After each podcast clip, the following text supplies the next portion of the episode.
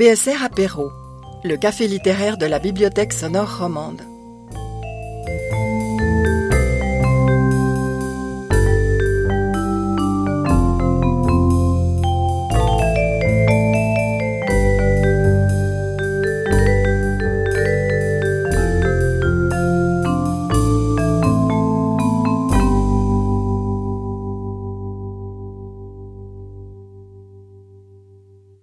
J'ai préparé une petite introduction, en fait assez longue, parce que euh, je trouve que la, vie de Laurence Voïta mérite qu'on s'y arrête avant de commencer à l'écouter. Laurence Voïta a attendu sa retraite d'enseignante pour publier des romans. Mais sa carrière n'est pas celle d'une enseignante ordinaire, bac latin anglais, licence en lettres à Lausanne, français, histoire de l'art anglais, jusque-là, tout va bien. Mais elle y ajoute l'allemand, l'italien et un peu de russe. De 1977 à 1985, elle enseigne le français, l'anglais l'allemand au collège de Vevey, puis le français au gymnase de Burier. Jusque-là, tout va bien. Mais en même temps, en même temps, elle est attachée de presse, puis programmatrice du Festival du film de comédie de Vevey, attachée de presse du film Alexandre de Jean-François Amiguet, administratrice du théâtre Adélie d'un nommé Michel Voïta, qui partage sa vie depuis le temps de leurs études en 1976. Laurence Voïta quitte l'enseignement pour participer à la création de la Fondation vaudoise pour le cinéma, dont elle sera ensuite la secrétaire générale pendant cinq ans. Mais en même temps, elle conçoit et réalise l'exposition Charlie Chaplin 25 ans sur la Riviera vaudoise au théâtre de Vevey. Elle participe pour l'Office fédéral de la culture à l'organisation des premières assises du cinéma suisse et elle rédige les actes du colloque. Elle retourne ensuite à l'enseignement au gymnase de Burier et au centre de langue de l'EPFL, en ajoutant à son arc plusieurs diplômes, dont celui de médiatrice. Ce n'est pas anodin la médiation pour son inspiration d'écrivaine. Alors justement, l'écriture dans tout cela, à part la traduction d'une nouvelle de Nabokov parue dans les revues Écriture et Le Serpent à plumes, excusez du peu, et la traduction d'une pièce de théâtre pour le Poche à Genève, rien avant 2005. C'est juste? La création, apparaît alors dans son curriculum vitae. Les scénarios de la trilogie de moyen métrage Qu'est-ce que j'en sais? On les trouve toujours sur le site de Nicéphore Productions. C'est à la retraite que les choses se précisent et prennent même un rythme soutenu. 2017. Premier roman, à 5 heures au café, édition du Quadratin, avec une nouvelle, La lettre à Sophie. 2018, récit des années Pol Pot vécu par une amie cambodgienne et aussi une première pièce de théâtre, En cachant les œufs, vif succès au théâtre Montreux-Riviera dans la mise en scène de Michel Voïta. 2019, deuxième roman, Vers vos 20 ans, aux éditions Romanes à Territé. 2020, Au point 1230, toujours aux éditions Romanes. Ce premier policier a reçu le prix du Polar Roman 2021 devant un monsieur assez bien établi, Marc Woltenauer. 2021, elle publie Personne ne sait que tu es là. De toute évidence, on ne quitte pas facilement des créatures comme l'inspecteur Bruno Schneider, sa femme Carla et quelques autres personnages très attachants. Alors vous avez noté que depuis 2017, Laurence Voïta publie chaque année, comme Amélie Nothomb. Nous sommes en 2022. 2022, on attend donc incessamment sous peu sa nouvelle pièce, Tout doit disparaître, ce projet est signé Voita and Voita, Laurence pour l'écriture, Michel pour la mise en scène, et la première est annoncée pour le 29 novembre au TMR, le théâtre Montreux-Riviera. Nous avons ainsi glissé de Voita Laurence à Voita Michel. Pour lui, rassurez-vous, je serai plus bref. Je passe sur sa prime jeunesse qui ne fut pas un long fleuve tranquille. Le tournant a lieu à 20 ans. Non seulement il fait la rencontre de Laurence, mais il est admis au Théâtre national de Strasbourg. Trois ans plus tard, au lieu de monter à Paris pour y faire carrière sur les planches, il rentre en Suisse pour y faire carrière sur les planches. Il faut dire qu'en 1980, année de son retour, Laurence est enceinte et que Michel a son premier grand rôle au théâtre de Vidy. J'ai joué quatre pièces par an pendant sept ans avant le cinéma et la TV. On ne compte donc plus ni les pièces, ni les films, ni les séries TV. On n'énumère pas les actrices et acteurs et metteuses en scène et metteurs en scène avec qui il a travaillé. Je citerai simplement pour le plaisir Daniel Schmidt et Carole Bouquet. C'est tout à fait arbitraire. En 2013, en 2013, sur les écrans de TF1, il prend en pleine poitrine une balle qu'il éjecte de la série TV. RIS, police scientifique. Le commandant Maxime Vernon a le tort d'être un mec, on le descend pour le remplacer par une femme. Ce coup de feu fourbe, après 30 épisodes, fait au public le cadeau d'une renaissance. Michel Voïta se lance dans les grands textes. Il dit Combray. Jamais Marcel Proust n'a été aussi limpide et même facile à suivre que dit par Michel Voïta. Ensuite Albert Camus, ensuite Philippe Jacotet. Je ne vous rappelle pas le grand-père de la dernière fête des vignerons et tant d'autres incarnations sur les planches, sur les écrans. Et maintenant, voici le bénévole de la bibliothèque, le lecteur bénévole de la bibliothèque sonore. C'est lui qui va commencer pour nous faire entendre la musique des mots écrits de Laurence avant la musique de ces mots parlés quand elle nous racontera la naissance de ses romans. Michel, à vous pour un extrait de... Un extrait de Petit garçon, qui est une nouvelle, Elle se sent mieux qu'hier. Elle a retrouvé une sorte d'aplomb. Oui, d'aplomb. Mais pas dans le sens de confiance en soi, non. Au sens le plus strict du terme, d'équilibre physique, de verticalité. Oui, son corps est à nouveau droit. Souvent, les larmes lui montent aux yeux, mais son corps reste droit. Hier, son corps était envahi, une invasion latente qui l'avait rendu sans forme et comme débordant de son cadre. Ou peut-être non, pas débordant, mais au contraire réduit dessous sa peau, vidé, inconsistant. Et si ce matin, elle se risquait à une bouffée d'humour, c'est tellement mieux de ne pas tout prendre au sérieux. Mais lorsqu'elle est ainsi confite d'angoisse, la superstition s'infiltre partout, et la superstition rejette l'humour, qui pourrait même porter malheur. Tout dans sa vie fait signe, des signes menaçants, et les instants de petite joie, si maigres ces temps-ci, ne lui semblent se manifester que pour l'avertir qu'ils seront fugitifs.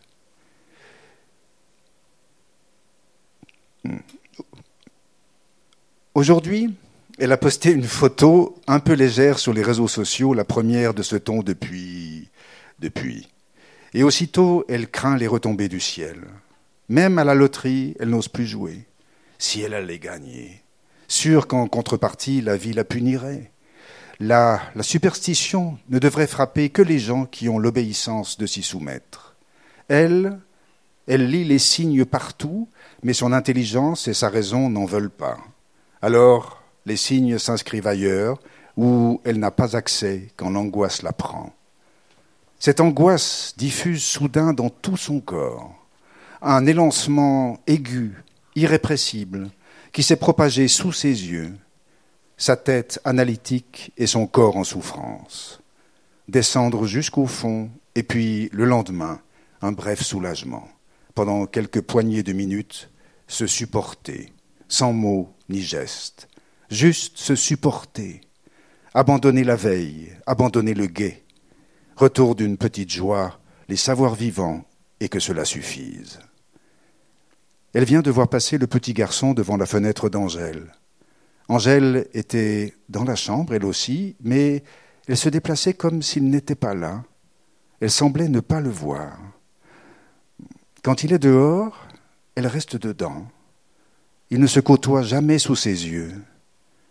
Angèle n'a pas eu le bonheur d'être grand-mère, elle lui a dit tellement souvent combien elle l'enviait pour ça. Qui donc a bien pu confier son petit garçon à une vieille dame comme elle? Le premier jour, quand elle a tourné le dos à l'enfant, elle a eu le temps de percevoir en lui quelque chose d'un peu familier. Ses cheveux courts, foncés et drus, ses jolies jambes droites, fermes et musclées, de son visage, elle ne sait rien puisqu'au moment où il levait la tête vers elle, elle a détourné la sienne. Elle a su pourtant tout ensemble sa gentillesse et sa sagesse forcée d'enfant unique, comme elle. Oui, c'est un petit garçon solitaire et responsable. C'est le mot qui convient le mieux à cette sensation furtive qu'elle a éprouvée. Responsable, qui peut assurer ses charges, mais aussi coupable un mot à double clé qu'il a dit tout elle-même, un état dont elle se sent investie d'aussi loin qu'elle s'en souvienne.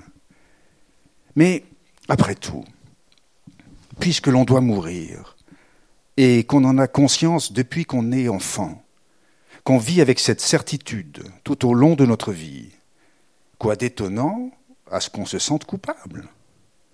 La pomme, l'arbre de la connaissance, la raison du péché et la curiosité, cause de la chute. Mais cette curiosité, pourquoi donc nous l'avoir donnée Pour nous apprendre la, patience avec la frustration? La patience, il suffisait de nous l'offrir avec la vie. Y a-t-il d'autres êtres sur Terre qui acquiescent à la frustration, qui s'y exercent comme nous? Ce n'est pas par prudence, comme font les oiseaux dans le pré, deux mangent et les autres surveillent, que les petits d'humains doivent finir leur assiette s'ils veulent du dessert. Mais pourquoi donc alors? Dans l'ombre de la fenêtre, le petit garçon vient de passer à nouveau, de profil, comme une silhouette découpée dans du carton noir. Un jour prochain, elle va sortir et elle osera demander à, Angèle qui il est. Bravo, merci.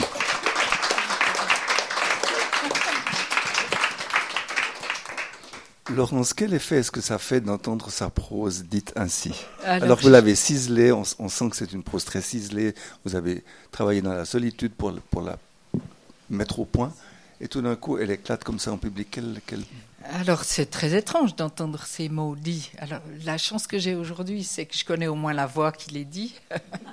Donc c'est un petit peu plus facile parce que j'écoute sa voix peut-être plus que les mots je trouve que c'est pas très très drôle ce qui est dit là, mais enfin voilà, c'est non mais c'est. Euh... C'est pas moi qui ai écrit.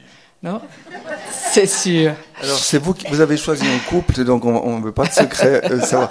Mais ce, ce, cet extrait a été choisi par vous oui. et il est très représentatif de votre sensibilité et de votre attention d'écrivain, d'écrivaine. Comment est-ce qu'on dit vous, vous, êtes une écrivaine ou un écrivain? Moi, j'aime bien être un écrivain, mais je sais que c'est pas très. Non, c'est pas du tout politiquement voilà. correct, mais enfin.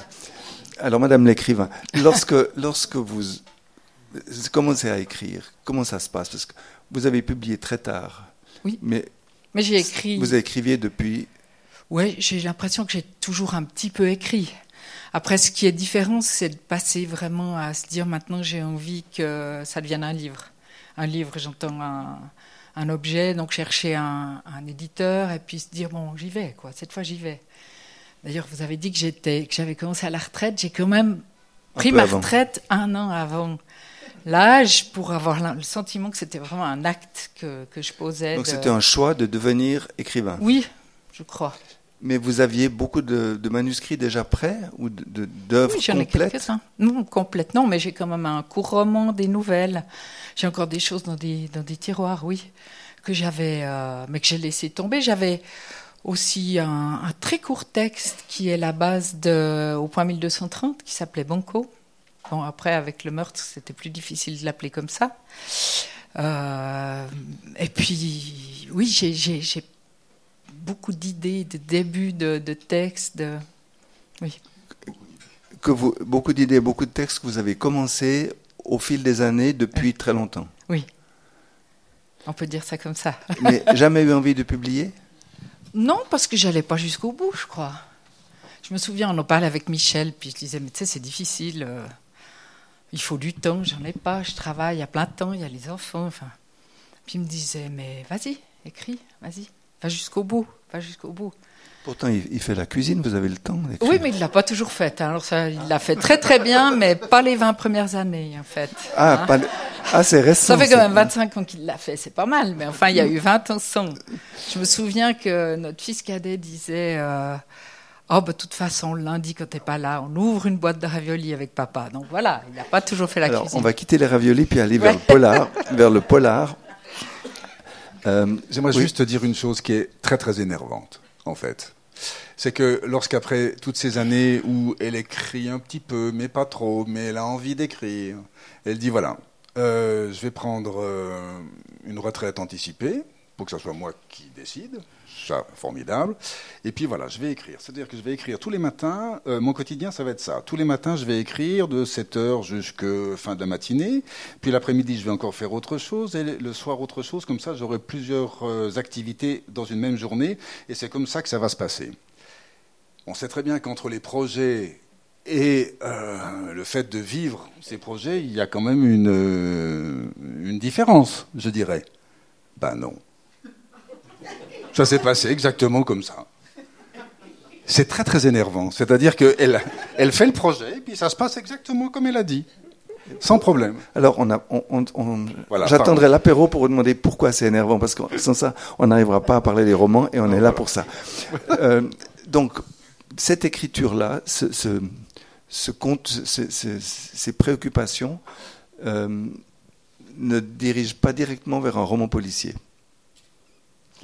Alors, je ne sais pas, parce que je crois quand même que dans un roman policier, on peut aussi beaucoup, beaucoup s'interroger sur les motivations des gens, sur ce qui les guide, sur ce qui les, quels sont leurs moteurs, qu'est-ce qui fait, et puis qu'est-ce qui fait, les, ah, bravo, qu'est-ce qui les fait dérailler aussi, hein, justement jusqu'à un meurtre ou les choses comme ça, comme ça, on m'entend pas. Euh, donc, euh, ah oui, j'entends que je m'entends. Euh, donc voilà, j'ai l'impression, pour moi, c'est assez, c'est assez logique dans le sens que c'est une exacerbation du quotidien. Moi, je suis quelqu'un qui adore le quotidien. Et puis, quand il, quand il dévie, ben, ça me permet aussi de, de me lâcher un petit peu plus.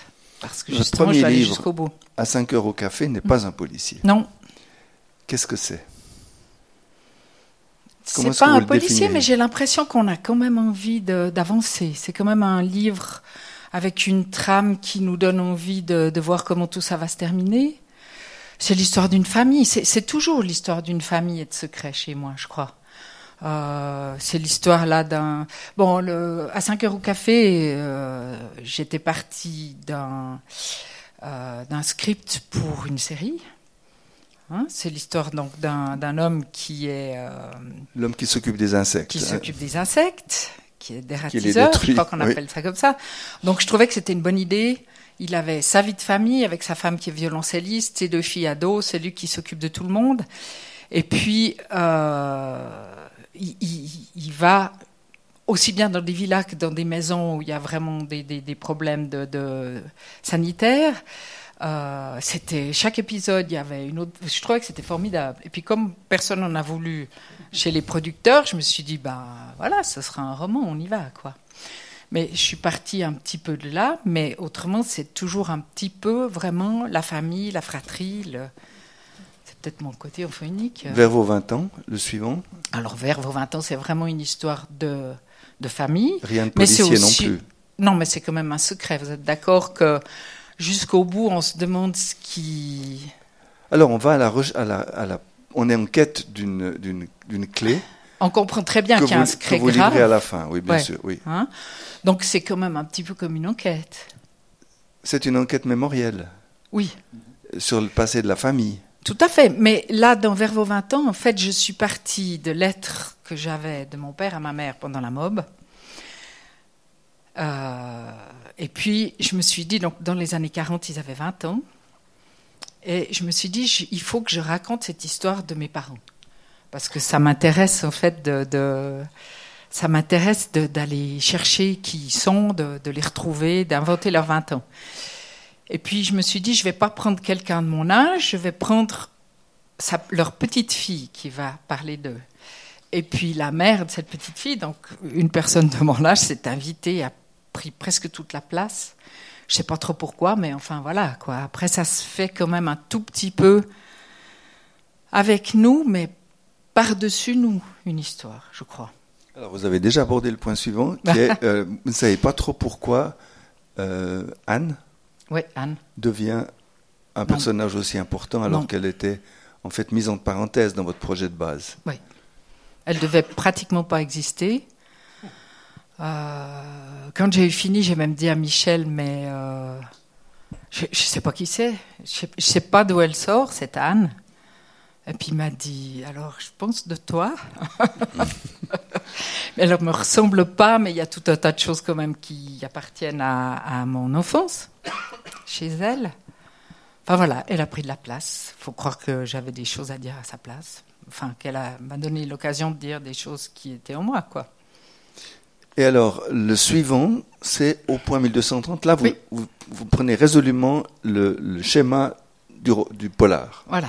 Donc on a un flic, euh, un meurtre et une enquête. Oui, mais au départ, on n'a vraiment que l'histoire du billet de loto. Et de, de cet homme qui va le perdre dans la montagne, et puis quelqu'un qui le trouve. Et puis j'imaginais, euh, j'inventais plus ou moins une histoire d'amour qui finissait mal entre euh, ces deux.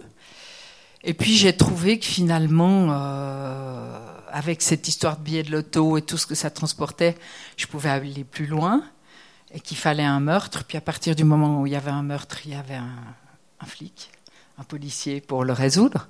Et puis voilà, puis le policier a pris de la place, heureusement, parce que je l'aime bien. Alors on sent que vous l'aimez bien. Oui. Et peut-être que... Alors avant d'a- d'aller du côté de l'empathie, pour Bruno, Oui. l'empathique policier, on va demander à Michel de nous lire la, la partie, euh, un, un petit extrait de Au point de 1230 qui montre que on, est, on a changé de style de roman. C'est un affût, une chasse. Il vient s'asseoir sur la pierre presque noire au sommet de l'alpage ou au creux du chalet, là d'où il domine la combe et les flancs de la montagne. Une semaine est passée déjà depuis qu'il a laissé tomber ce billet dont il ne voulait plus. Mais il n'a pas tourné la page.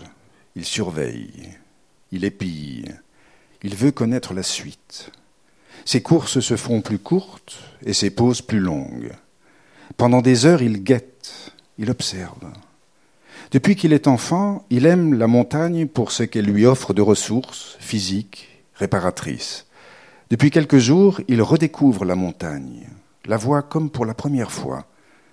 Ses regards, en attente du moindre mouvement, repèrent quelques chamois qui traversent la pente, pas très loin du sommet, dans la large éraflure qui barre le flanc coteau. Il est sensible aussi, dans ce vent fort d'automne, à l'amplitude souple du balancement des arbres, au grincement crissant et haut perché des troncs, au bruissement des herbes les plus longues. Et sur la crête, là, ce grand bouquetin, placide gardien des lieux. Une première fois déjà, pendant l'été, il avait décidé de renoncer à cet argent. Il n'avait pas de plan, mais il se sentait convaincu.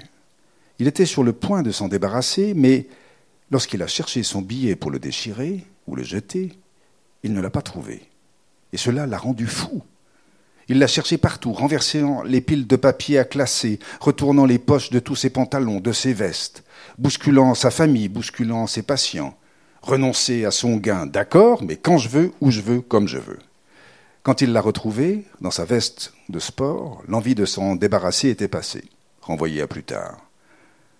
Sans doute a-t-il davantage réfléchi pendant ces quatre mois-là qu'au cours de toute sa vie. Quel est donc ce pouvoir de l'argent qui renverse la donne Il ne regrette rien, mais il s'interroge. Pourquoi n'a-t-il pas tout simplement détruit ce billet? Il aurait suffi de le jeter à la poubelle, par exemple, ou de le brûler. Si personne ne l'a trouvé avant cette nuit, avec l'orage qu'il y a eu, il est certainement devenu illisible. Il est définitivement perdu. Jacques s'est découvert de l'imagination.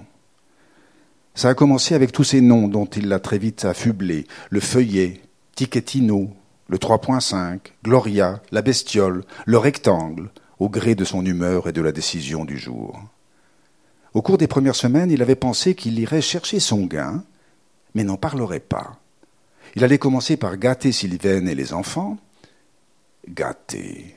Quel drôle de verbe pour signifier qu'on couvre de cadeaux.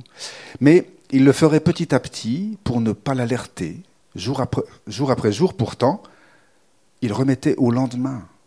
N'en parlait pas. Gardait son secret comme on garde à la cave et à l'abri de tous un vin exceptionnel. Son mutisme, légendaire dans la famille et dont ils se moquent tous, lui a enfin servi. Quand on a de la peine à exprimer ses émotions, c'est moins difficile de les taire. Et puis, il l'a perdu, exprès, volontairement, depuis huit jours déjà. Et il revient dans la montagne, presque chaque jour, et il scrute, il observe, il regarde, il épille, depuis déjà plusieurs heures aujourd'hui. Chez lui, on l'attend, il va donc redescendre pour aller retrouver les siens, quitter le point 1230.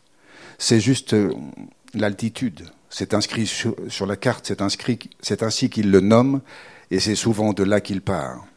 Une trouée presque ronde au cœur de la forêt, quelques places de parc pour laisser la voiture lorsqu'on part en balade, puis un chemin droit et plat avant la montée soutenue dans, dans l'ouverture du grand pâturage jusqu'à cette jolie buvette d'alpage où il allait avec les enfants lorsqu'ils étaient petits et qu'ils acceptaient encore de marcher contre la promesse, contre la promesse d'un plat de macaroni du chalet ou d'une meringue à la crème.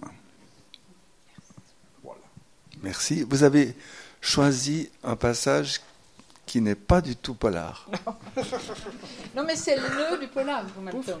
Le micro. C'est le nœud du. Je, je, je suis un peu lente. Hein. C'est le nœud du polar en même temps parce que c'est ce qui fait que euh, ça aboutira au crime. C'est pas tellement qu'il l'ait pas voulu, qu'il l'ait jeté, c'est le fait qu'il peut pas lâcher prise. C'est-à-dire qu'au fond, il veut quand même qu'on lui dise merci pour ce billet. Enfin, il n'arrive pas à. Il aurait pu le déchirer, il aurait pu. Euh, mais il n'arrive pas à lâcher prise. Et je me suis rendu compte il n'y a pas très longtemps, parce que quelqu'un m'a dit, au fond, il n'a rien fait du tout, ce Jacques. C'est affreux ce qui lui arrive. Puis je me suis dit, ah bon? Moi, je trouve qu'il a fait quelque chose, il n'a pas assumé. Et puis, donc, je me suis rendu compte que moi, je l'accusais, mais qu'au fond, c'est peut-être juste mon côté protestant qui l'accusait, mais qui n'a pas forcément de quoi l'accuser. C'est intéressant d'ailleurs quand tout à coup on trouve autre chose. Mais c'est quand même le nœud du polar ici pour moi mais c'est vrai que c'est aussi ce que je vous disais tout à l'heure, c'est-à-dire que c'est toutes ces motivations qui mènent à la catastrophe finalement. Alors ce qui est surprenant, c'est qu'avec cette manière d'envisager de, vos personnages, vous écriviez des polars. Parce que, euh, au fond, l'action, l'intrigue, le, la recherche et puis le nœud vous intéressent moins que la description, que la, l'analyse, que la compréhension des personnages, que l'empathie que vous avez pour eux, la manière dont vous, oui. dont vous cherchez à comprendre leur motivation, comme s'ils n'étaient pas de vous. Comme s'ils n'étaient pas de moi Ah, je sais pas alors. Certains sont très très à moi, d'autres je les liquide avec un plaisir euh, tout à fait. Il y en a toujours un ou deux que je défends pas. Les autres, je, il me semble que je les défends quand même tous, vraiment de l'intérieur. Il me semble hein, que je les aime. Et je ne voulais pas dire que vous les aimez pas, mais comme si vous saviez, ouais, comme si c'était pas vous Enfin, c'était pas vous qui décidiez. Alors, c'est quand même moi qui décide. Mais, mais c'est drôle que vous me disiez ça, j'en sais rien. Non, non, c'est moi qui décide. J'ai même décidé d'assumer des fautes entre l'un et l'autre, des choses comme ça, des, erreurs, où je me suis dit, après tout, c'est moi qui écris, tant pis, ce sera comme ça. Donc, euh, mais peut-être quand même qu'à un moment donné, quand on écrit, j'écris à la main. Hein. Donc, je laisse la main vraiment venir euh, toute seule. Et puis, et puis j'écris au maître, donc sans du tout réfléchir euh, à la, au bien fondé en fait de la narration au moment où j'écris, j'y pense après. Et puis là, il y a des surprises, ouais. Mais quand même, en gros, c'est plutôt, c'est plutôt quand même les miens. Enfin, il me semble. Michel? Oui, euh, je vais revenir sur une chose un peu énervante. Euh, elle a, le, elle a l'extrême gentillesse de, de, me considérer comme son premier lecteur, ce que je fais avec plaisir, et j'essaye, disons que mon domaine à moi, entre guillemets, c'est plus euh, une narration, c'est-à-dire comment cette narration se met en place, comment elle est, comment elle est construite, je, dirais. Et puis, euh, dans tous ces romans, ça, euh, dans le dernier, personne ne sait que tu es là. Il y a deux, il y a deux enquêtes qui sont en parallèle, comme ça. Dans tous ces romans, la construction, elle le fait absolument du premier jet, sans plan, sans rien, et ça sort tout fait. En gros. Et ça vous énerve? Bah, Disons que. Je, non, pour être tout à fait honnête, je la pensais pas. Enfin, ça m'épate. Ça m'épate absolument. Oui, non, mais euh, ça m'épate absolument parce que euh, elle a plein de qualités, mais je pensais pas celle-là. Et que euh, cette construction-là, c'est vrai que je trouve ça tout à fait bluffant. Ouais. Je veux juste dire encore une chose sur euh, au point 1230, c'est que on peut on peut lire cette chose-là qui est un qui est un roman policier bien sûr, mais on peut le lire de plein de manières différentes. Je vous en donne une pour rigoler, C'est à peu près comme si euh, nous sommes dans l'Olympe et les dieux, pour s'amuser, disent voilà, toi, tu vas toucher 3 millions. Et puis le type dit non, je veux pas. Et donc pour ça, je vais, faire, je vais jeter ce billet. Et les dieux s'amusent, et pour finir, il va être puni par cette chose-là. C'est comme pour Oedipe qui dit non non non non je veux pas je veux pas je pars je pars je pars euh, je pars je vais très loin comme ça je vais échapper à cette malédiction et il va quand même finir par tuer papa et coucher avec maman parce qu'il n'a pas le choix et là c'est pareil c'est que quelque chose d'en haut un fatum Donc, Laurence. Ouais. Dirigée par Laurence, mais euh, qui est elle-même très sensible euh, au destin, du moins, du moins c'est ce que je découvre, euh, on ne peut pas échapper à son destin. Enfin, c'est, c'est- c'est une lecture qui me plaît. Voilà. Alors oui, non, moi je Alors, crois pas. Vous n'êtes pas d'accord là Non, non, je suis pas du tout d'accord avec le fait qu'on n'échappe pas à son destin. C'est-à-dire qu'on n'échappe pas au fait d'être né ici ou ailleurs, mais après il y a toujours cette minuscule partie dont on est, euh, enfin, qui est notre liberté. Enfin bon, on va pas recommencer. euh, je- je On va faire un cours de philo là. ouais. Ouais, non, mais justement. Bon, alors la mythologie, non, mais je, je... Donc vous n'êtes pas, vous que- pas Zeus sur son Olympe qui Non. décide. Voilà. Mais ce qui est dit dans le, le petit garçon derrière la, la barrière sur la superstition, c'est vrai que je suis quelqu'un de superstitieux, mais qui trouve que c'est complètement nul de l'être. Donc je je passe pas sous l'échelle en me disant mais c'est pas possible de pas oser passer sous cette échelle, mais je passe quand même pas dessous. Pour pour pour donner un exemple, hein, celui de l'échelle, alors que mon père était peintre, je sais très bien pourquoi on passe pas sous une échelle, c'est parce qu'on risque de se prendre le pot de peinture, mais ça fait rien, j'y vais quand même pas. Donc il y a effectivement euh, il y a un monde un peu magique auquel je, je m'efforce toujours d'échapper, mais qui parfois me rattrape et puis qui Qui je vous pense rattrape dans chacun de vos livres. Alors peut-être, si vous le dites. à part ça, euh, pour ce qui est du polar, c'est vrai que l'aspect psychologique euh, est une des choses qui m'intéresse le plus, mais j'aime beaucoup construire l'intrigue policière. Je trouve que ça, c'est un, jeu très très amusant, puis très très jouissif de se dire ouh là là là ça marche pas, puis là je vais les emmener ici. Et puis, euh, j'ai pas de plan, mais en revanche, j'ai toujours un calendrier. Je suis les jours très précisément. Alors j'ai quand même une question parce que vous écrivez à la main et au mètre, avez-vous dit? Ouais. Mais après, je reprends sur. Mais l'intrigue, elle est, Michel a dit que l'intrigue est, est là dès le départ. Et donc, mais les- sais le vous- début et la vous- fin. Vous avez, alors, vous n'avez pas fait un plan avec les, avec les différents. Vous avez dit que c'était spontané.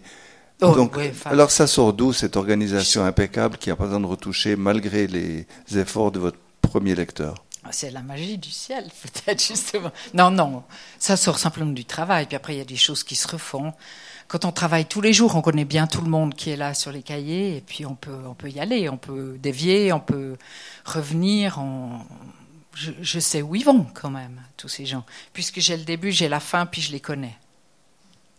Vous les connaissez dès le départ Ou bien se construisent? Je les connais de plus en plus, mais je les connais bien. Mais ils changent. hein. Oui. Alors, on va passer au, au suivant. Euh, Mais nous aussi, on change avec le temps, même si on se connaît. Donc, ils changent au, au fur et à mesure des choses qui leur arrivent aussi. dans Personne ne sait que tu es là, Oui. il y a deux personnages qui changent beaucoup. Le, le, enfin, plusieurs. Qui, en fait, tous, je pense. Mais, mais il y en a deux qui m'ont frappé. C'est Sophie, la, la, Oui. la policière euh, protégée de- du, du, du- du commissaire désormais à la retraite. Et puis le, le, le, le flic pas sympa, Gérald. Gérard. Gérard, qui est, qui est antipathique. Non, le gros Gérald. Pourquoi je dis Euh, Gérard c'est Gérald, me Ouais. semble. Oui. Euh. Bah, ça, lui, il est antipathique tout au départ, est puis après, ça. il est antipathique au départ, puis il devient moins antipathique. Oui, mais ça, je le sais depuis, tout, depuis le début. Que c'est quelqu'un. Au point 1230, vous saviez qu'il allait se bonifier. Ouais. Oh, Je savais pas s'il Vous l'avez reviendrait, bien mais. caché. Oui, je sais, mais je, je, je connais ces gens. Des gens comme lui, je les connais. J'en connais des gens comme lui, mais vous aussi, vous en connaissez des gens comme lui. Ces gens qui sont des bourrus, qui perdent leur vie dans. Alors lui, c'est l'alcool, mais ça pourrait être autre chose. Qui se perdent parce qu'ils se sont perdus avant ça, et puis qui au fond sont des des gens beaucoup plus fins. Ils, ils peuvent pas montrer qu'ils sont fins parce que sinon ils s'ils sont pas soutenus dans les moments où ils osent euh, montrer leur finesse, ils, ils sombrent. On nous connaît tous, des gens comme ça, non? Sûrement. Je sais pas, vous- il me semble. Pour moi, c'est en tout cas quelqu'un qui n'est pas étranger du tout. Donc, mais tous ces personnages, vous les connaissez bien et ils sont pas étrangers. Mais vous- vous avez des, des personnes en tête quand vous, quand vous commencez à écrire? Non. Parce que lorsque vous avez commencé au point 1230, euh, vous avez créé ce- cette équipe. C'est toute une équipe. Ouais. Et puis, et puis, euh, on sent que c'est quelque chose qui vous tient beaucoup à cœur. Euh, Alors l'équipe, c'est parti comment cette histoire-là? L'équipe, là, je l'ai, je l'ai faite en fonction de ce qui me semblait important d'avoir dans un commissariat pour que tout le monde soit attachant, un petit peu. Donc je l'ai, elle est partie de Bruno, l'équipe. Euh, ce qui a été le plus difficile, à vrai dire, c'est le gymnase. C'est le- les, les profs, les gens du gymnase et les élèves. Parce que là, j'avais quand même une kyrielle d'exemples encore tout frais devant moi. Ça, c'était la, c'était l'année après 1230. votre, après votre Oui. retraite. Ouais. Et puis, je voulais pas du tout que personne puisse se reconnaître. Vous avez réussi. Euh, oui, il y a des gens qui ont cru que euh, c'était... euh, Bon, quand vous décrivez quelqu'un de spectaculaire dans un gymnase, euh, une jeune femme magnifique comme est euh, Nathalie Galitch, après tout le monde, évidemment, il n'y en a pas 36 000 dans un gymnase. Donc, euh, j'ai dû un petit peu reconnue. changer. Non, non. euh, mais non, il n'y a personne qui devait se reconnaître. Mais j'ai dû, moi, enlever l'image que j'avais pour vraiment aller jusqu'au bout de mon personnage et qu'il soit pas reconnaissable. Parce que je veux pas. Enfin, c'est pas le but. Vous êtes très attentif aux autres. Oui. C'est un des- alors je saute tout de suite plus loin. C'est un des thèmes parce que vous avez des thèmes récurrents. Et puis euh, j'étais très frappé par le par le fait que il me semble que l'essentiel pour vous c'est le lien et l'amour des autres dans Oui. tous vos livres, Je pense. policiers ou pas. Et ça, ça vient d'où? Mais j'ai l'impression que c'est la chose la plus importante dans la vie, le lien. On est, on est fabriqués comme ça, les nous, nous autres, les êtres humains. Il suffit d'expérimenter le moment où vous avez été. Je, je donnais toujours à mes élèves, alors c'est un peu, c'est un peu cucu, mais enfin toujours à mes élèves. J'ai plusieurs fois donné à mes élèves euh, cet exemple de parce qu'ils me disaient oh mais vous n'avez pas le droit, vous n'avez pas le droit. Puis je disais mais le droit c'est bien joli, mais le devoir c'est tellement délicieux parfois. Il n'y a qu'à voir, on a tous été, une fois quand on était adolescent, trouver notre vieille tante Clara qu'on n'avait plus vue depuis longtemps. Et puis on a été gentils, puis elle était ravie. Puis quand on sort de là, qu'est-ce qu'on est bien? Donc le lien, quand on l'expérimente, on voit bien qu'il nous nourrit nous, il nourrit pas seulement l'autre. Il est, il est. Pour moi, c'est une évidence. Alors après, euh, d'être un peu trop scrupuleux, ça c'est des choses qu'il faut aussi apprendre à avoir tout le temps peur de faire du mal aux autres. Ça c'est aussi des choses qu'il faut apprendre un petit peu à gérer. Mais tous les écrivains qui sont sensibles comme vous à ça n'en font pas le, le ressort principal de leur œuvre. fromage. Non, le ressort principal de leur œuvre. J'ai pas parlé de fromage. non, je dis ça comme ça. Non, bah voilà. Bah, je pense que je pense que j'ai quand même envie de dire ça à des gens qui, j'espère, euh, comme bah, l'entendent. Parce que moi, j'aime bien quand je lis un roman qu'on me raconte un petit peu des choses. J'aime bien entendre une voix qui euh, que je peux partager. Donc voilà, j'ai envie de partager ça, je pense. Je sais pas, sans doute. Donc, vous créez des personnages que vous pouvez aimer ou ne pas aimer. Euh, Ils, ont une, une épaisseur euh, très, très, ils sont très, très réels. Et le plus réel, peut-être, enfin, un, vraiment qui nous frappe beaucoup, c'est Bruno. Et vous avez choisi un extrait qui le concerne. Bruno est décidément empathique. Un peu trop et de plus en plus. C'était souvent un atout dans son métier, il parvenait presque naturellement à saisir ce qui pousse parfois un être humain jusqu'au crime. Souvent, le fait de comprendre celui qu'il traquait et de ne jamais le, juger a priori le mettait instinctivement dans ses traces. Son envie de comprendre le monde, sans pour autant le simplifier, lui complique la vie. Bruno n'aime pas l'idée que l'on tue pour manger. Il éprouve une méfiance de plus en plus grande pour la viande. Mais décider qu'il est mal d'en manger lui semble en même temps d'une incroyable vanité. C'est à ses yeux se placer en effet au-dessus de ce monde animal avec lequel on veut l'égalité. Dans le monde animal, beaucoup tuent pour manger, n'en déplaise aux humains. Alors Bruno prend un chemin de traverse, réclame la belle vie d'avant, et qu'aucune bête, jamais, ne soit traitée comme une chose. La belle vie d'avant, c'est une condition, a-t-il dit à Carla, qui a promis de s'en préoccuper. Ainsi, soudain, et paradoxalement contre ce qu'il a toujours ressenti, il lui semble aujourd'hui que la chasse seule correspond à cette vision des choses. Une bête en pleine forêt qui ne voit rien venir, qui court joyeusement, pan, et s'en est fait d'elle, sans peur, en pleine belle vie. Bruno soupire en y pensant. Il déteste la chasse. Il déteste la chasse, il déteste les abattoirs, il déteste la souffrance, il déteste la mort, et il aime infiniment la saucisse à rôtir. Bruno soupire encore. Il peut sembler serein aux yeux des autres, il est pourtant rare qu'il le soit. Le plus souvent, il cherche à faire du mieux qu'il peut, avec les autres et non contre eux. Il n'aime pas la compétition, il ne trouve pas d'excitation, pas de plaisir non plus à dominer les autres. La lutte, Bruno la mène avec lui-même. C'est un, combat très fatigant. Désireux d'être sans illusion mais pas sans espoir, cette phrase d'André Chédid qui lui avait presque semblé être sienne lorsqu'il l'a découverte. Pas l'espoir pour après, pour plus tard, ni pour une autre vie, l'espoir au présent, l'espoir pour tout ce qu'il croise de vivant. C'est pas facile de devenir fils unique à 16 ans. Ce n'est pas facile de devenir celui sur lequel reposent tout à coup toutes les attentes, et dans son cas aussi toutes les consolations. Lorsqu'il a rencontré Carla, Bruno lui a dit très vite qu'il voulait au moins trois enfants, que c'était important, qu'il fallait qu'elle le sache. Carla a ri, fort et joyeusement, puis elle lui a dit Allons danser d'abord, si tu veux bien. Et c'est ce qu'ils ont fait. Et c'était une bonne idée parce que Bruno dansait bien. Lui, le jeune homme timide, un peu étriqué pour ce qui est des mots, avait et a toujours une conscience de son corps qui le rend séduisant lorsqu'il se lance enfin. Pour dire la vérité, lorsqu'au sortir de l'adolescence, son corps de girafon a pris de l'épaisseur et qu'il a enfin osé relever un peu la tête, il s'est avéré aux yeux de tous que Bruno était un bel homme. Aux yeux de tous, sauf aux siens, bien sûr, ce qui n'a fait qu'ajouter à son charme. Son charme, Carla l'a vu avant tout le monde et l'a fait éclore, avec son aplomb simple et joyeux et ses mots d'italien qu'elle balançait parfois dans un éclat de voix et qui rappelait à Bruno ceux que sa mère aurait pu lui dire si de son Italie il était arrivé plus tard. Ils sont allés danser un été, et puis deux, puis encore deux de plus, parce qu'ils étaient si jeunes, et lorsqu'il l'a demandé en mariage, il lui a rappelé sa condition, trois enfants sinon rien.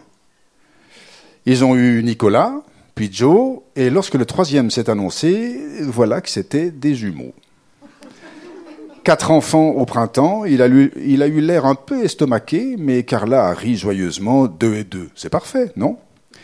Quatre garçons, puis cinq petits-fils, et finalement Julie, chef des locomotives qui mène toute la tribu tambour battant.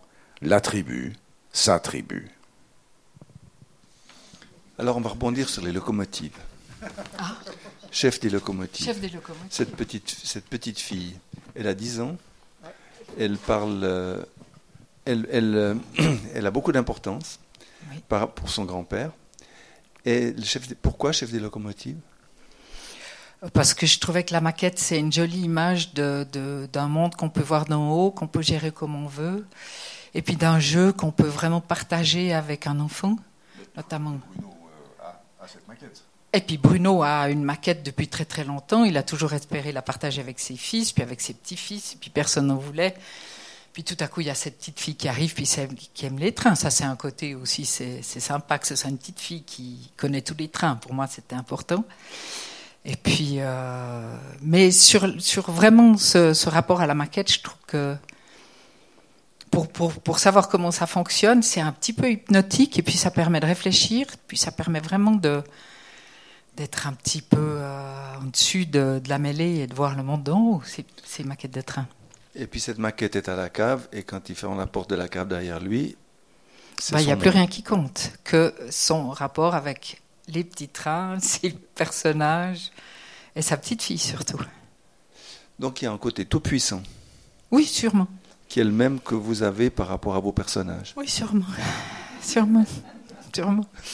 J'imagine, ouais, que c'est un peu comme ça. Mais Bruno, alors là, je, me suis demandé quand tu lisais pourquoi euh, on a choisi ce, ce passage, parce que c'est vraiment très très proche de ce que vous disiez sur l'empathie. hein. On est on est au cœur de, de quelque chose qui me ressemble presque trop. hein. Sur les gens qui me connaissent, ils m'ont sans doute déjà entendu parler de la chasse et de la saucisse à rôtir. Voilà, parce que effectivement, euh, j'avais une amie qui disait je mange plus rien du tout. Qui, pour moi, c'est très simple. Je mange plus rien qui a des yeux. Puis je me suis dit chic, la saucisse à rôtir n'en a pas. Donc euh, voilà, c'était une façon de. Mais c'est un jeu avec le vivant. C'est tellement compliqué toutes ces questions. C'est tellement compliqué, mais c'est des questions qui m'importent. Voilà. Alors vous mettez dans vos romans beaucoup de choses qui vous importent, puis vous faites quand même des romans qu'on a envie de lire, c'est bien Mais vous croyez pas qu'il y a que quand on est vraiment au cœur de ce qui nous importe qu'on peut intéresser les autres? Probablement. Je sais pas. Quels sont vos modèles? C'est-à-dire sans, sans réfléchir à ce qui leur plaît. Quelles sont vos influences dans le, dans le polar? Alors mes influences, je je sais pas parce que j'ai lu j'aime vraiment beaucoup les polars. Je continue à, me demander si c'est des polars que j'écris, donc j'ai eu la chance, la très grande chance d'avoir ce prix. Euh, Mais c'était vraiment une surprise, hein, ce prix qui m'a donné des lecteurs, qui m'a donné de la visibilité. Mais c'était une surprise parce que je n'avais pas l'impression de m'inscrire comme un auteur de polar. Alors, j'aime aussi les polars un peu, un peu plus violents, hein, les polars américains, les Connelly, les, grands premiers polars Chandler, Hammett. Et, puis, euh, j'aime aussi les polars suisses, il y en a beaucoup que je trouve très bien. Euh, et puis, j'aime bien, là, j'ai lu aussi euh, récemment, enfin, pendant le, confinement notamment, toute la série des polars de Louise Penny. J'ai vu qu'ils allaient faire d'ailleurs une, une série avec ça, avec Armand Gamache. Ça, j'aime bien. C'est vraiment. euh, on aime autant les gens que, que les enquêtes. Mais il ne faut pas que l'enquête soit nulle non plus, si possible, parce que sinon, euh, euh, ben voilà, les gens ne suffisent pas. C'est vraiment un mélange que j'aime bien, ça. Mais sans qu'il y ait trop de. de J'ai pas besoin, disons, dans les polars, de, de, de têtes coupées et de choses comme ça. Ça, c'est vrai. Bon, il y a quand même, il y a quand même des meurtres. Oui. Parce que vous pourriez aussi avoir une enquête policière sans meurtre. Mais il y puisque en vous aura. avez- puisque... Alors dites-nous. non, non, non. non, je- c'est trop tôt, mais euh, effectivement, euh, dans le suivant, il y a. il y a- J'espère qu'il y a du suspense, il me semble, mais il n'y aura pas de meurtre. Mais il y aura quand même tout le monde. Mais Donc on ne tue, À peu près. On ne, on ne mange rien qui ait des yeux. On ne tue. on ne tue, on ne tue plus. c'est comme ça, c'est par hasard. Alors dans vos dans vos romans, il y a une chose qui revient toujours, c'est l'image. Il y a toujours des images et des photos. Il y a des. Oui, il y a- c'est vrai. très- le visuel est très important. Je me suis demandé si c'était dû à votre euh, euh, passé de, de théâtreuse et de, de- d'écrivaine de scénario, Euh, mais vous voyez les choses. Oui, je crois que j'ai- que j'imagine effectivement mes, mes, mes romans. Je sais où ils se déroulent, je sais comment sont les gens, je sais comment ils sont habillés, je sais dans quel paysage. C'est pour ça aussi que j'aime tellement ces paysages. C'est pour ça que ça se passe ici. Oui, mais parce que c'est un endroit que j'aime aussi. euh, et puis euh, que j'ai aussi envie de partager de ce point de vue-là. Et puis j'ai vraiment alors besoin des images pour porter, le- pour porter euh, le texte, il me semble. Ouais. Je sais Mais- pas si c'est lié à, au, au cinéma, je crois pas. Non, non, tu l'avais avant. Non, non. Non, c'est comment une. Avant une- de te connaître. Mais non, mais c'est euh, euh, elle réfléchit euh, pour autant. Pour autant. pour autant que je réfléchisse. Non, pour autant qu'on puisse savoir ce qui se passe dans la tête de l'autre, même après 45 ans, euh, je dirais que elle pense euh, avec des images, très précisément, oui. Tu penses Ouais, je avec crois des que je images pense beaucoup, en images. Ouais. Et puis en plus, l'image euh, matériel est un, un Alors, levier absolument. important dans vos romans. Il y a, il y a des photos, Oui. il y a des tableaux. Enfin, Mais parce que je suis souvent partie dans, dans Personne Sexuella, ces images que je décris, elles existent. J'ai effectivement trouvé des, euh, des négatifs. J'ai fait comme Bruno, je les ai fait passer en positif avec mon, mon, mon scan. Enfin bon, elles sont, elles sont pas de bonne qualité, mais j'ai, euh, je trouve qu'il y a quelque chose de fascinant dans la photo, dans la photographie, et je me demande effectivement ce que ça a changé dans nos vies de pouvoir voir nos grands-parents, nos arrière-grands-parents, les, on est les seules générations à avoir pu faire ça. Quand je regarde ma grand-mère dans les yeux, toute petite, sur une toute petite photo comme ça, je lui, je, je peux lui parler plus que quand je l'imagine sans avoir cette photo. J'ai envie d'inventer son histoire. Quand je vois passer des gens dans la rue, j'ai envie d'inventer leurs histoires. Mais vous l'avez utilisé aussi dans votre métier. Vous avez pris Hopper comme euh, pour, Oui. pour l'enseignement. Je vous, en- je vous entendais en parler l'autre jour à la radio. Enfin, j'ai- fait un petit peu de recherche quand même pour aujourd'hui. Oui, oui, vous, avez- vous, je- di- vous disiez à la radio que Hopper avait, avait joué un rôle, euh, et puis que vous avez utilisé des, justement des portraits pour obliger ou conduire ou su- suggérer à vos, à vos participants à un atelier d'écriture de s'adresser à quelqu'un de précis. Alors, dans l'atelier d'écriture, je ne fais qu'un, j'en ferai pas d'autres, a priori. J'ai trouvé formidable, c'était des gens extra, mais j'ai besoin vraiment de beaucoup de calme pour. Enfin, j'ai envie maintenant de, de, de, de prendre ce calme pour moi, d'écrire plus que de. Enfin, voilà. Mais Merci d'être là formidable. aujourd'hui. Non, non, non, non, mais c'est pas ça que je veux dire. Mais un atelier d'écriture, ben, vous voyez, il y avait euh, sept personnes. Euh, dans le cadre d'un atelier qu'un copain euh, ancien m'a demandé de mener parce qu'il avait personne à la Tour de Paix. J'ai dit ok, je viens une fois. Puis je continue à les voir. Donc maintenant, tous les 3-4 mois, on se voit. Donc je sais que je suis pas capable de faire un week-end puis c'est terminé. Donc si j'en fais 5, ça finit jamais. Mais ce que je leur ai demandé, je leur ai demandé une chose que j'ai fait aussi avec mes élèves. Je leur ai demandé d'apporter une photo d'eux quand ils avaient 5 ans. Et puis de parler à cette photo en leur disant tu ou il? C'est-à-dire, je voulais. Bon, bah, évidemment, c'est une façon de s'adresser, c'est de voir aussi par rapport à la narration, la narration au jeu, ou au il, ou le discours indirect libre, ou des choses comme ça, dans le cadre de l'école. Mais là, je voulais qu'ils disent tu ou qu'ils disent il à cet enfant qui était eux, qu'ils essayent de comprendre qu'est-ce qui fait que quand on regarde une photo de soi, quand on avait 5 ans, d'abord on se reconnaît. Qu'est-ce qui est resté de nous dans, dans, dans cette image de nous d'il y a, d'il y a plus ou moins longtemps. Je voulais dire d'il y a si longtemps, mais pour mes élèves, ce n'était pas le cas. Et puis, de, leur parler. Et puis, quand ils disent tu, ils disent comme tu étais chou, comme tu étais gentil. Tout à coup, ils ont une gentillesse avec eux que je trouve, euh, moi, qui m'attendrit, quoi. Alors, il y a un, un, passage intéressant où Bruno, votre commissaire, votre policier, retourne sur les traces de ses ancêtres euh, dans l'Oberland. Alors, c'est un paysage que vous aimez Oui. Les photos, elles existaient Oui.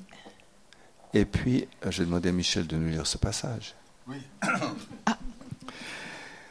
Il va procéder comme toujours lorsqu'il enquête, mais cette fois pourtant, personne n'a arrêté, personne n'a condamné, juste apprendre et comprendre. Peut-être. Dans le chemin qui mène à la réception, il sait qu'il peut encore partir. Il peut encore tourner le dos au passé de, de, sa mère. Tout en se laissant cette liberté, il avance pourtant dans cette allée qui ressemble tellement à toutes celles qui mènent aux mêmes résidences, ces maisons de repos. Du petit gravier clair et crissant, rose de Valence ou jaune de Vienne, de celui qui fait peu de bruit, comme si l'on imaginait toujours que les vieux ont besoin de silence. Gravillon qui, passager clandestin dans le relief d'une semelle, écorche l'ardoise verte et tendre de l'entrée, lui donne un coup de griffe. Sur le bord du chemin, quelques rangées de roses, robustes et un peu raides, et un peu raides, rouge sang ou jaune de poste. Elles prennent dans ces allées des allures silencieuses de tracés mortifères. Dans la chaleur bleutée de ce matin de mars, quelques vieux, quelques vieilles se promènent, lentement, comme les fantômes qu'ils seront bientôt. Une petite dame âgée s'arrête pour le laisser passer et lui adresse un sourire venu des tréfonds d'une gentillesse sincère, exacerbée par l'urgence de l'offrir encore un peu avant que tout s'arrête. Bruno n'aime pas les hôpitaux ni les maisons de, de retraite, une appellation qui n'a plus cours maintenant que la retraite, heureux siècle où il vit, reste active et gorgée de projets. Il a surtout toujours eu de la peine à supporter les regards qui se tournent vers lui avec dans les yeux l'espoir de chacun que c'est à lui qu'on vient rendre visite. Aujourd'hui, il est sûr qu'il ne connaît personne. Et l'homme qu'il vient rencontrer, il ne l'a jamais vu auparavant, il ne sera donc pas affecté par sa décrépitude. Monsieur Maurer vous attend, monsieur Schneider. Et il l'attendait, en effet, joliment vêtu et coiffé de frais. Mais il est resté tourné vers la fenêtre lorsque Bruno est entré. Ich wüsste, dass Sie kommen würden. Ich bin zufrieden, dass es nicht zu, spät ist. Bruno a compris globalement le sens des mots de Maurer, mais comme il voulait tout comprendre, pour comprendre exactement, il s'est tourné vers la porte pour chercher des yeux l'infirmière ou quelqu'un qui pourrait traduire, ou peut-être plus simplement par peur de se retrouver seul avec cet homme qui détenait la clé des origines des vins. Maurer a vu son reflet dans la vitre. Je parle encore français, ne vous inquiétez pas. Debout au milieu de la chambre qui lui semblait immense tout à coup, Bruno est resté là, les bras ballants, comme dans une salle d'attente. Asseyez-vous, s'il vous plaît, prenez la chaise et venez vers moi, près de la fenêtre. Il avait cet accent chantant des Bernois, cette façon d'appuyer légèrement sur le feu de fenêtre, et puis il a tourné la tête. René a dit Bruno doucement pour lui-même, mais comme un cri du cœur. Sous les rides et les plis du grand âge de cet homme, il venait de retrouver la même bouche, légèrement entr'ouverte sur les dents en avant, et dans le regard cette demande confiante. Oui, les yeux de cet homme qui maintenant l'observait avec beaucoup de soin et de silence aussi, ses yeux posaient une question, demandaient on ne sait quoi. Quelque chose à Bruno, quelque chose à la vie. Rapidement, dans sa tête, Bruno a calculé son René aurait eu plus de 120 ans. Bien sûr que non. Ce n'est pas moi qui suis sur les photos que Peter Diniger m'a transmises, a dit l'homme en réponse à l'exclamation puis au silence de Bruno. Mais je ressemble beaucoup à mon père, celui que vous appelez René. Il se nommait Rudolf. On l'appelait Rudy et c'était le petit frère de votre grand-mère. Ma tante se prénommait Esther. Elle avait six ans de plus que mon père qu'il adorait. Jusqu'à la fin de sa vie, il m'a parlé d'elle, de son sourire, de sa joie de vivre et de leur rire, et de l'incroyable vivacité de son intelligence. De ses tresses épaisses aussi, dont elle se parait contre la mode d'alors et contre la bienséance des adultes de l'époque. Elle n'était pas rebelle, mais c'était un esprit libre. Il a dit tout cela d'une traite, puis il est resté silencieux un instant, pour reprendre son souffle ou le cours de ses souvenirs. À cette époque, avoir l'esprit libre ne donnait pas la liberté, surtout lorsqu'on était une femme. Elle avait un amoureux, un jeune homme dont notre famille ne voulait pas. Il s'aimait, elle est tombée enceinte, elle voulait garder son bébé, mais notre famille n'a pas voulu. Il voulait l'épouser, mais notre famille n'a pas voulu. Ils ont fait le vide autour d'elle. Son amoureux a été pratiquement chassé du pays où il était venu faire des, des études. Elle ne l'a jamais revu. Il a cru qu'elle l'avait oublié. Il n'a sans doute même jamais su qu'elle était enceinte. Elle a cru qu'il l'avait abandonnée, ils l'ont envoyée à la campagne le temps de sa grossesse, puis ils l'ont forcée à abandonner son bébé, une petite fille qu'elle a eu à peine le temps de voir et de nommer Eva. Les propos du vieil homme semblaient sortis de l'ombre. Cette histoire le hantait depuis de nombreuses années et sans doute avait-il craint de n'avoir jamais personne à qui la confier. Il y avait encore dans sa voix, malgré le peu de force que lui laissait le grand âge, une rage féroce à l'égard de sa famille et une tendresse immense lorsqu'il a dit Eva. En fait, on a dit la fin, mais ça fait rien. C'est toi qui as choisi Ouais. les extraits. Non, mais c'est insupportable de s'entendre. C'est vraiment très très difficile d'entendre son texte. Hein. C'est vrai? Ah ouais, moi je trouve. Ah, vous n'êtes pas en train de dire, mais comme c'est bien écrit, Ah comme c'est bien dit, comme ça correspond à ce que je voulais texte. dire. Parce qu'il y a beaucoup non, de je suis choses. très très contente que Michel le fasse et puis je le remercie parce que je sais que c'est pas facile pour lui puis que c'est d'autant moins facile de lire mes textes, j'imagine, parce que voilà, euh, toujours en vertu de ce Mais c'était. Claudel, donc c'était Claudel. Ouais, On raconte toujours que c'est Claudel qui allait à la première de, de, ces, de ces représentations, comme ça. Il se mettait derrière et euh, lors, des applaudissements, il disait « Quel texte Bravo Quel texte !» On ne sait pas si c'est vrai, mais ça nous amuse beaucoup. Voilà. Non, non, c'est Quel très texte, difficile. bravo. Euh, alors, il y a beaucoup de choses dans, dans cet extrait que Ouais. vous avez choisi. Euh, Qu'est-ce qui compte le plus pour vous Si ça a un sens de poser cette question? Oh, Alors, euh, évidemment, cette vie, ces vies gâchées par, euh, par, des parents bourgeois qui ont, bah, justement pas accepté ce qu'ils appelaient le déshonneur. Ils ont préféré la mort au déshonneur, mais pas la leur, hein, celle de, leurs enfants. Et puis j'aime bien aussi quand même ce. J'ai- J'aime bien aussi ces, gens dans les EMS. Je suis allée comme beaucoup de gens de mon âge dans les EMS pour voir mes parents je trouve qu'il y a là quelque chose de tellement touchant dans ce mélange de- d'envie encore d'être là et puis euh, tout ce qu'il y a autour qui casse la vie d'une certaine façon. Pas les gens, hein, les gens qui sont dans les EMS, pas, mais l'endroit où on les met. Pourquoi est-ce qu'ils sont jamais en ville Enfin, j'entends, voilà. Pour, pour, pourquoi est-ce que. Enfin, voilà.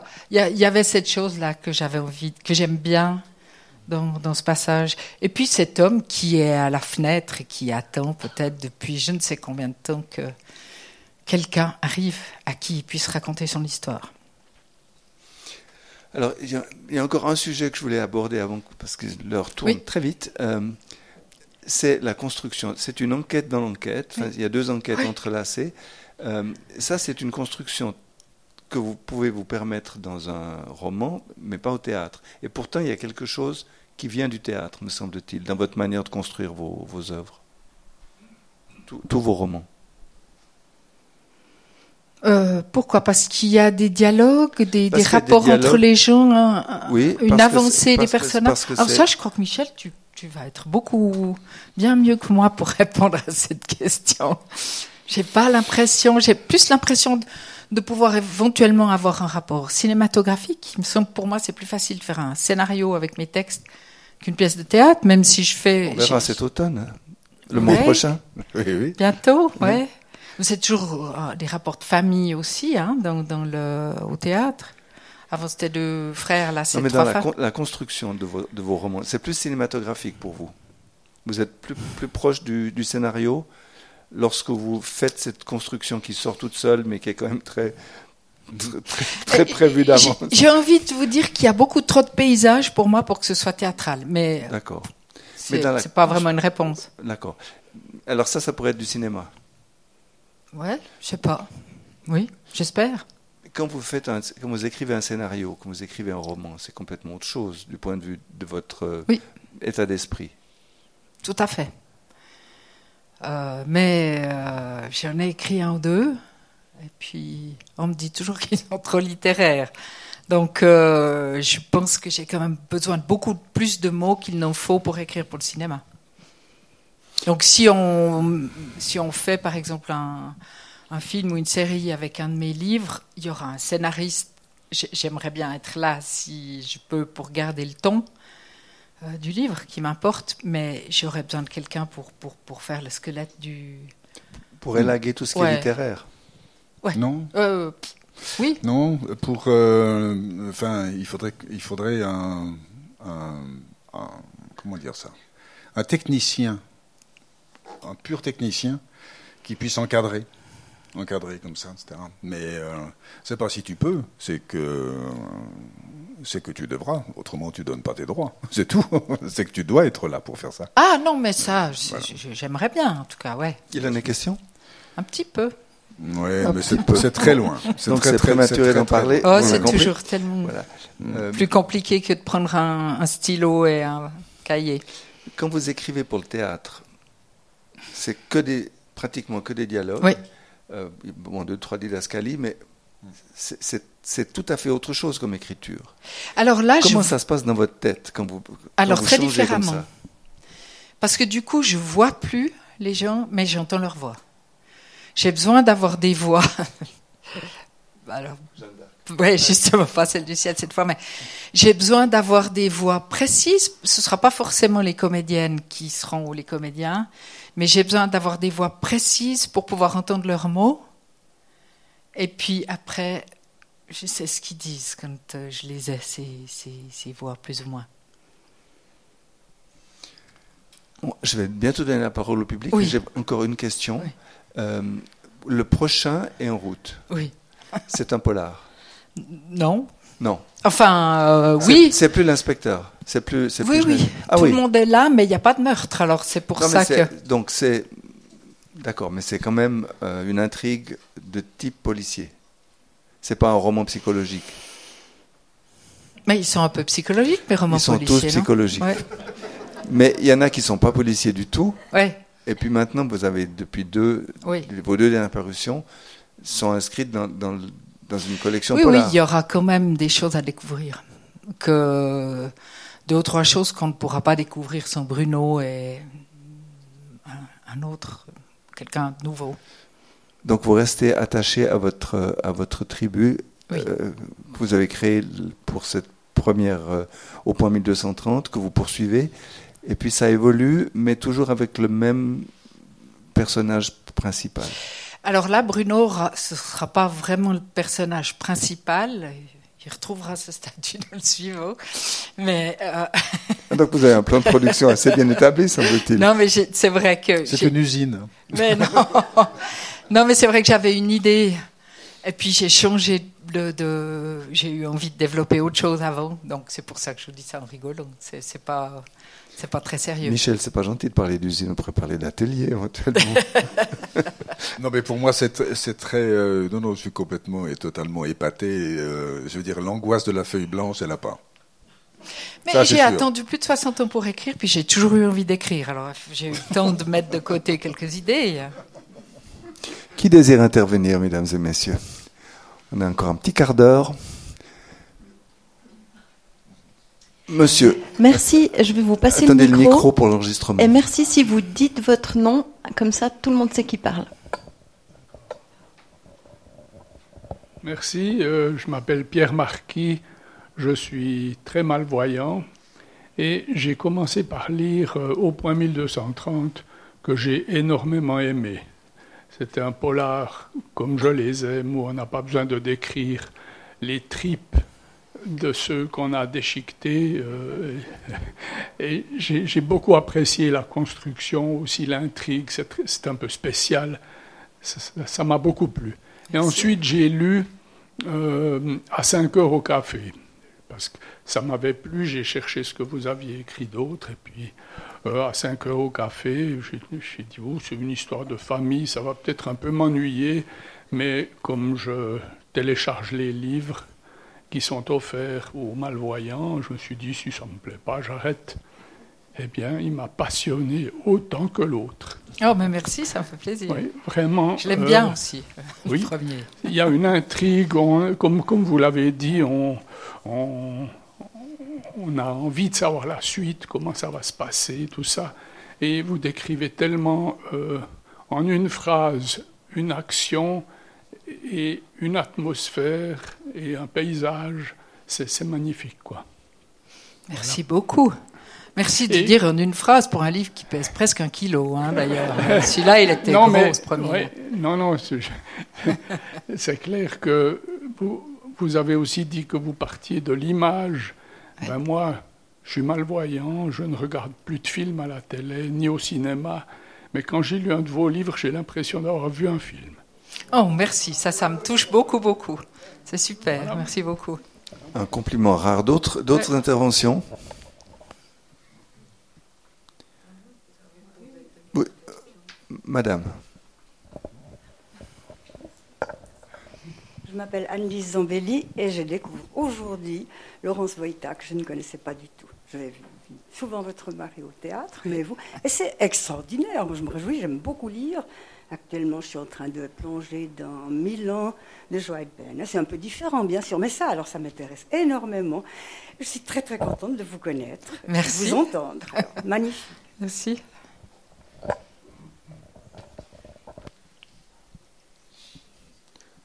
pas d'autres questions pour l'instant. Alors moi j'en ai encore.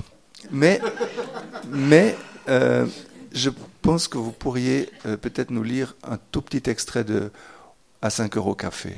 Je sais pas où il est. Je sais pas où il est. Ah, il faut Euh, que vous lui redonniez la page. Il pensait y échapper, en fait. Ah, Alors, Merci si vous- pour l'absence de euh, différentes questions qui fait que je dois relire. Non, 286, 287 Ou 186, 187, vous l'avez noté alors je ne sais plus ce que je vous ai écrit, Mais j'aime bien. mais hein, je vais aussi, retrouver. Je vais le retrouver. Alors, je sais pas. Moi j'avais 37 dans la tête. Ah, 137, probablement. Peut-être. Alors, je. Ça va être compliqué. Ah non, non, c'est Euh, c'est pas si compliqué, je vais regarder.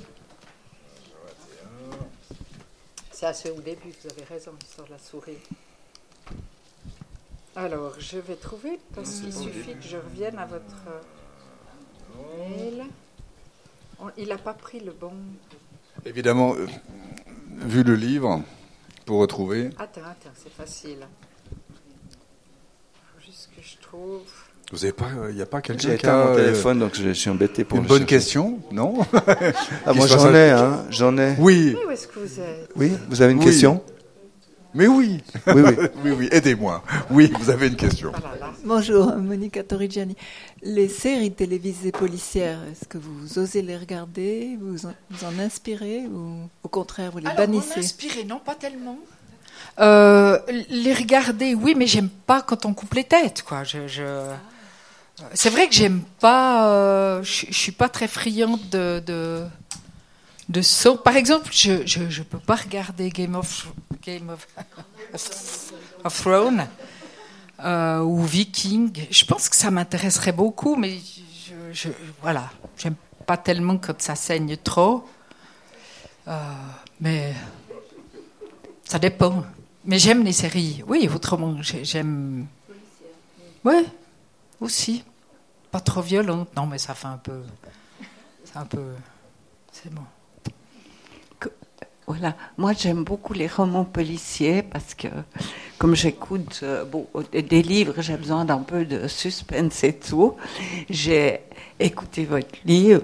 Et moi qui joue à la loterie à numéro depuis très très longtemps, je me disais non, moi qui rêve chaque fois qu'on joue, qu'est-ce que je pourrais faire si je gagnais Alors vraiment, ça me paraissait euh, inconcevable de jeter le billet.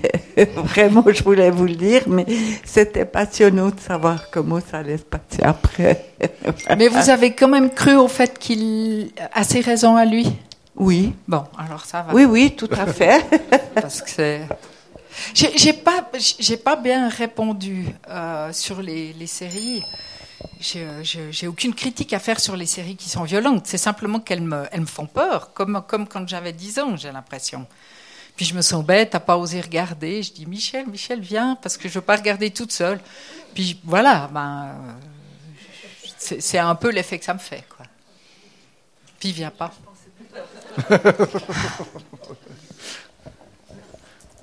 C'est plutôt à, Fred Vargas qui est Ah oui. avec son, ça vous devez. Oui, oui, oui, tout à fait. Oui. Alors, bien sûr. Parce qu'il y a un film, euh, Ou les, les Valander aussi, enfin, Ah, quand on est, quand on est, dans- ah, quand on retrouve ces gens. euh.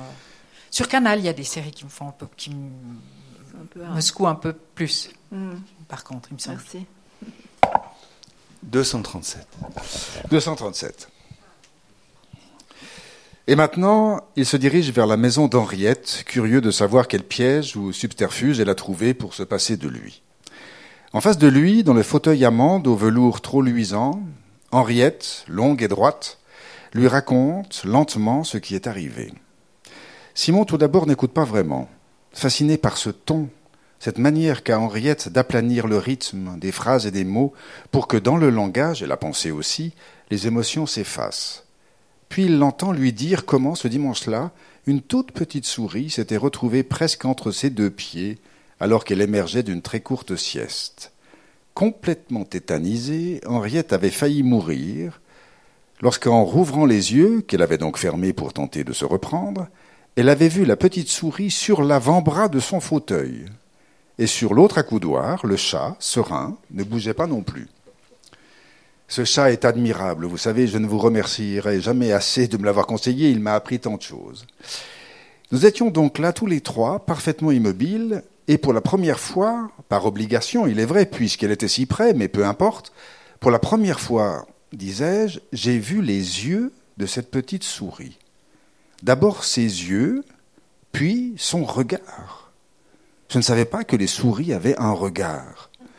Je n'ai d'abord perçu que deux boutons de réglisse très noirs, ronds et brillants. Ça a son importance parce qu'ils m'ont fait penser aux bonbons de mon enfance, ce qui a fait diversion au milieu de ma peur. J'ai soutenu son regard. Je n'osais pas bouger, vous comprenez, ni même fermer les yeux, et j'ai vu que dans ces pointes d'épingle noire, il y avait une interrogation. Elle, si petite, et moi si grande. Elle, la bête, et moi l'être humain moi en panique, et elle curieuse, presque confiante. C'est ce renversement, je crois, qui a fait tomber ma peur. Soudain, je l'ai trouvée charmante, et ma peur est tombée, et je l'ai regardée, avec attention, avec admiration, avec curiosité, comme elle faisait avec moi, toutes les deux parfaitement immobiles et curieuses l'une de l'autre.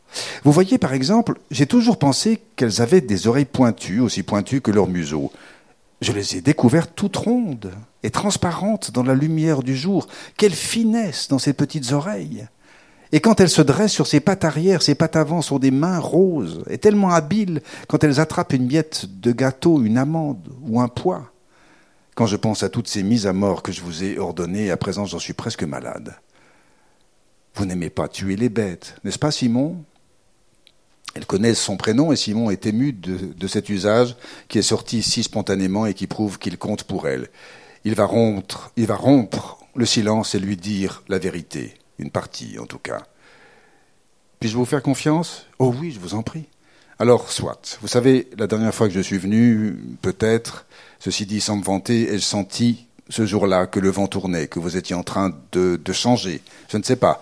Mais en tout cas, je n'ai pas eu le cœur de tuer votre souris. Je l'ai prise avec moi et je l'ai mise au jardin en la priant de ne pas revenir. Mais visiblement, elle ne m'a pas écouté. Merci.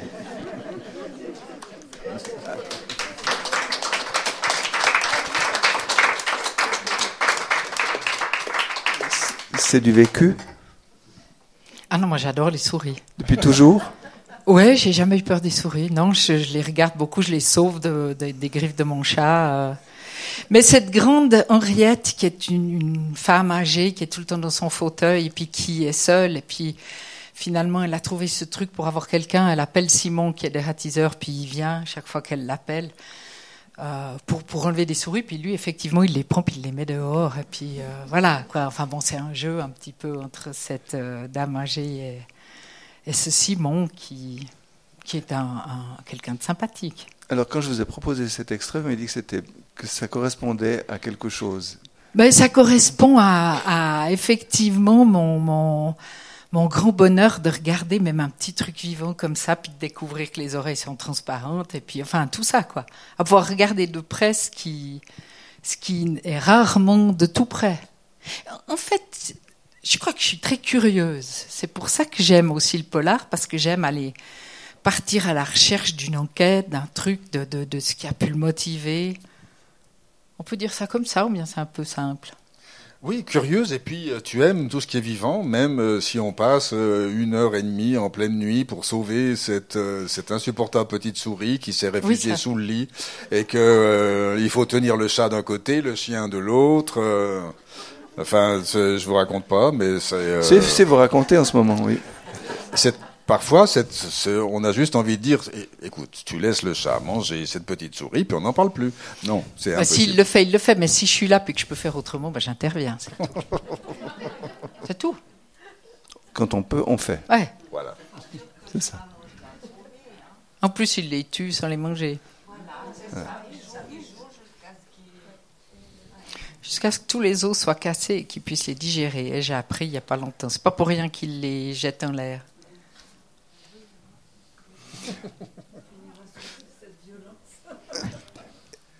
S'il n'y a pas d'autres interventions, je vous propose d'applaudir nos invités. Merci beaucoup à vous tous. Merci.